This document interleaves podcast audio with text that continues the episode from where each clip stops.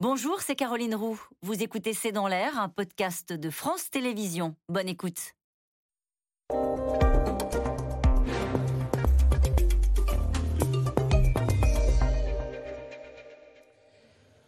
Stéphane Clark, bonjour. Vous êtes euh, journaliste, euh, écrivain britannique. On va essayer d'être un peu plus léger avec vous grâce à votre livre qui s'intitule Élisabeth II ou l'humour sou- souverain. Oui. La reine, elle avait de l'humour, c'est ce que vous avez voulu dire Non, dans pas du tout. En fait, le livre est vide. Oui, non, oui, bien sûr. Le livre est vide Oui, Ah oui. bah non Oui, non, oui. Le- la reine, c'est une, une anglaise typique. Ça veut dire qu'elle elle, aime bien plaisanter. Chez nous, ça se fait beaucoup. Et- mais lui- ce, que, ce qui m'a impressionné chez la reine, c'est qu'elle avait vraiment le sens du décalage entre son rôle de, de symbole de la nation et son identité comme une, très petite femme. Elle voyait vraiment le décalage et elle se moquait souvent d'elle-même. Et mon exemple préféré de ça, c'est que une fois, il y avait une énorme réception à Buckingham Palace avec, je pense, tous les ambassadeurs, un truc comme ça, dans une grande salle de réception. Et le protocole était que la, la reine arrivait, attendait derrière une double porte, on ouvrait la porte et la reine entrait. Et à un moment donné, on la voit filmer, elle arrive dans le couloir, elle se tient derrière la porte et elle dit à son assistant Vous croyez que les invités sont venus Je veux dire, c'était. c'est une- On dit que c'est pour ça d'ailleurs qu'elle s'habillait avec des couleurs vives. C'était comme elle était de petite taille pour bien qu'on la remarque, y compris de loin. C'est- Vous C'est confirmez ça, oui, oui. Elle a, elle a dit euh, si je portais le beige, personne ne me verrait. Elle a aussi dit euh, il, faut, il faut me voir pour me croire. C'est, c'est- ça veut dire pour croire en elle, parce que effectivement, elle était tellement petite. que- et c'est pour ça qu'on a inventé cette gamme de couleurs. Elle était, elle était consciente que cette gamme de couleurs qu'elle portait, ça n'existe nulle part ailleurs dans le monde. Stéphane Clark, vous parliez de cet humour britannique, euh, anglais, comme on dit, Mhm. un peu froid, et tout en décalage entre ce qu'elle représentait et ce qu'elle était, au fond, une femme ordinaire. Je voudrais qu'on voit cette photo, et c'est dans le monde de cet après-midi, Mhm. ça m'a frappé comme illustration de ce que vous nous dites. Il y a écrit une reine d'exception qui a marqué l'histoire, voilà. Et on voit une assemblée d'hommes, et elle avec son tailleur vert au milieu, petite, comme vous dites.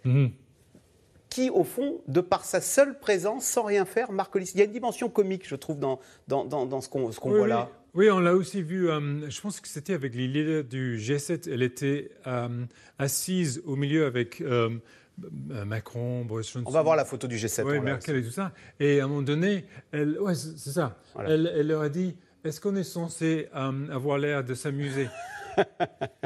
Et, en fait, à ce moment-là, tout le monde a souri, tout le monde a rigolé. Ils ont fait une photo où tout le monde a l'air effectivement joyeux à cause de sa petite blague. Stéphane Clark, combien de fois votre, combien de SMS avez-vous reçu et avez-vous Ah. été touché par euh, cet élan mondial Mhm. Et tout le monde s'est surpris à être ému alors qu'on s'y attendait?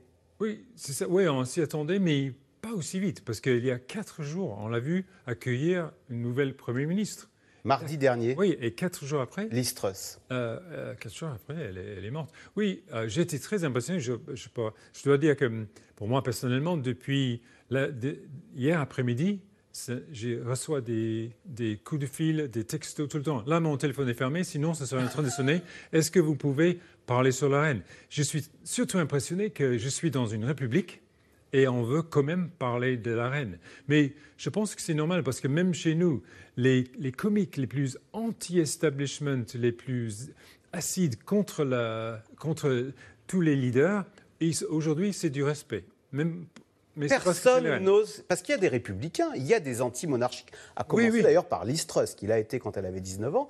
Euh, il y a des Britanniques qui sont contre la monarchie. Mais là, aujourd'hui, Oui. c'est pas le moment. Aujourd'hui, c'est pas le moment. Et surtout, je pense qu'on appréciait la reine en dehors de toute question de politique ou de monarchie. C'était ce qu'elle représentait, elle, euh, sa personnalité. Et aussi, il faut dire que depuis quelques années, elle, elle a eu des moments comiques absolument fabuleux. Quand elle était avec James Bond pour le film de l'inauguration des Jeux Olympiques, Ouais, ça c'est c'était hyper bien.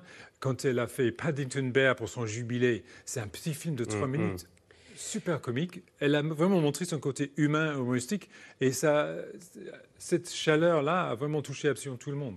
Cette chaleur-là, parce que qu'est-ce que ça représente pour les Anglais qui l'ont toujours, les Britanniques qui Mm. l'ont toujours connu? Le soir de Noël, on attendait le discours de la reine, on, l'écoutait en, en prenant, je sais pas ce qu'on prend moi le soir de Noël en Grande-Bretagne, du thé ou autre chose, et ensuite on ouvrait les cadeaux. Voilà, c'était votre rituel, ça?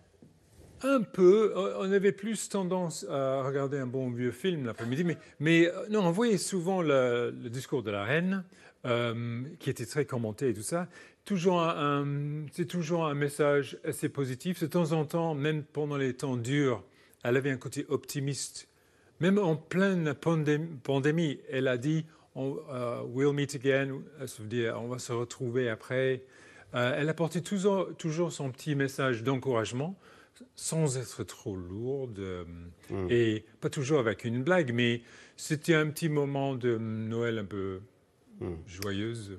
Euh, Joe Biden a réagi en, en, parlant de la fin d'une époque euh, mm. qui a marqué son époque. Quand elle est née, la reine, dans les années 20, 1920, votre pays représentait un quart de la population mondiale qui vivait dans sous l'Empire britannique. Ça vous inspire quoi, ça? Est-ce que c'est aussi ce qu'elle représente, cette grandeur du Royaume-Uni qu'elle incarnait en, début de son règne? Euh, On peut dire ça, mais elle a aussi présidé sur la fin de l'Empire. Ben oui, elle incarne aussi le déclin. Oui, c'est ça. Non, mais un déclin, mais c'est peut-être pas forcément un déclin parce que c'est peut-être une bonne chose de perdre un empire comme ça. Par contre, ce qu'elle a fait, c'est qu'elle a fait la transition avec le Commonwealth, qui est maintenant un groupe de pays amis sur tous les continents, qui, même dans une situation post-coloniale, gardent de très bonnes relations grâce à la reine qui allait absolument tout le temps rencontrer tous les chefs d'État. Elle, elle, on dit qu'elle a sauvé toutes les relations entre l'Angleterre et les pays africains en étant personnellement là à des réunions en train de leur dire que oui, maintenant nous sommes amis, nous sommes à égalité. Vraiment, c'est, on appelle ça chez elle soft power. Ça veut dire, cette petite femme est allée voir ces gens, ces chefs d'État, en, disant que nous ne sommes plus le pays colonialiste, on veut juste être amis, et ils, ils ont fait confiance à elle. Stéphane Clark, vous disiez tout à l'heure que votre téléphone portable n'arrête pas de sonner. Vous êtes euh, étonné par l'intérêt que les Français mm. portent sur la reine. La reine, elle n'a jamais vécu en France, mais je suis désolé de vous le dire, elle n'a aucun accent. Elle, elle, a un meilleur accent que vous. Elle n'a aucun accent anglais quand elle parle français. Est-ce que c'est l'illustration d'ailleurs Elle incarne aussi pour nous Français cette relation spéciale. Dites-moi si c'est vrai que Français et Anglais et Britanniques ont?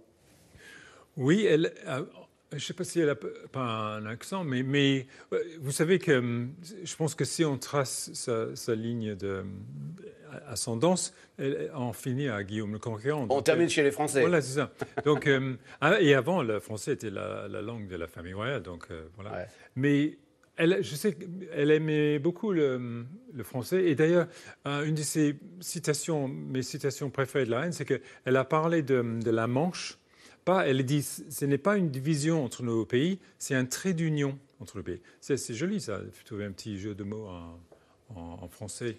Emmanuel Macron a parlé d'une amie de la France, comme si ça entrait en résonance avec euh, les fameux propos de Listrus, hein, quand on lui a demandé alors Emmanuel Macron, ami ou ennemi? Alors c'était les propos d'Estrade, hein, comme a remarqué Emmanuel mm. Macron. Elle a dit oh, le, jury n'a pas délibéré. Comment avez-vous interprété euh, Est-ce que c'était pour vous des, chamailleries, des tacaneries de, de peuples qui osent se, taquiner ou... Moi, bah, Comment avez-vous réagi?